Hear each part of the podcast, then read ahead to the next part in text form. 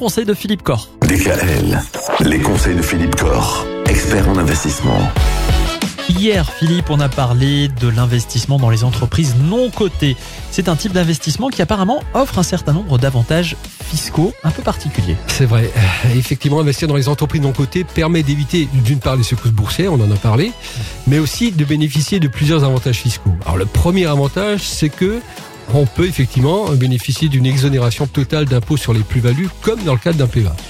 Donc on gagne les 12,8% d'impôts qui seraient normalement dus sur les gains. Le deuxième avantage fiscal, c'est la possibilité d'une réduction d'impôts dans le cadre de la souscription de certains produits non cotés spécifiques qu'on appelle FIP ou FCPI. Alors c'est quoi ces bêtes-là? Eh bien un FIP, c'est un fonds d'investissement de proximité hein, qui effectivement couvre une zone géographique et qui est investi donc dans des entreprises non cotées en bourse bien sûr, des entreprises européennes de moins de 250 personnes et moins de 50 millions d'euros de chiffre d'affaires. Le FCPI est un fonds commun de placement dans l'innovation. Lui, il est investi plutôt dans des entreprises à caractère innovant, avec des budgets développement recherche, souvent de plus jeunes entreprises. Il est par définition euh, un peu plus risqué, mais peut permettre aussi peut-être des gains supérieurs. Et la souscription donc de ces deux fonds, FIP et FCPI, ouvre droit à une réduction d'impôt de maximum 25% des sommes investies. Alors, il y a un plafond. Ce plafond, c'est 12 000 euros pour une personne seule, 24 000 euros pour un couple.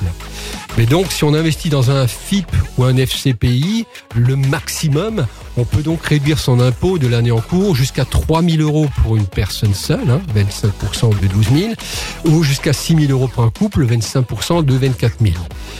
On ne peut pas faire du FIP et du FCP, on ne peut pas faire deux fois 3 000 ou deux fois 6 000. hein. On est sur un maximum de 3 000 personnes seules ou 6 000 couples.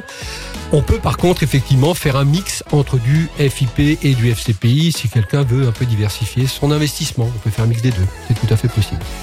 Si vous avez envie de réécouter l'ensemble des chroniques de Philippe Corr, vous savez que vous pouvez les retrouver sur internet www.radiodkl.com ou si vous avez besoin de conseils personnalisés, vous pouvez également aller voir Philippe. GK Finance et Patrimoine, c'est à Mulhouse. À demain pour euh, parler encore un peu de tout ça. Le non-côté, ça peut aussi amener un certain nombre de petits dangers, de petits De- risques. oui, il peut y avoir des petits pièges, on, on va en parler. voilà. Faire attention. On terminera quasiment la semaine sur les pièges. Retrouvez l'ensemble des conseils de DKL sur notre site internet et l'ensemble des plateformes de podcast.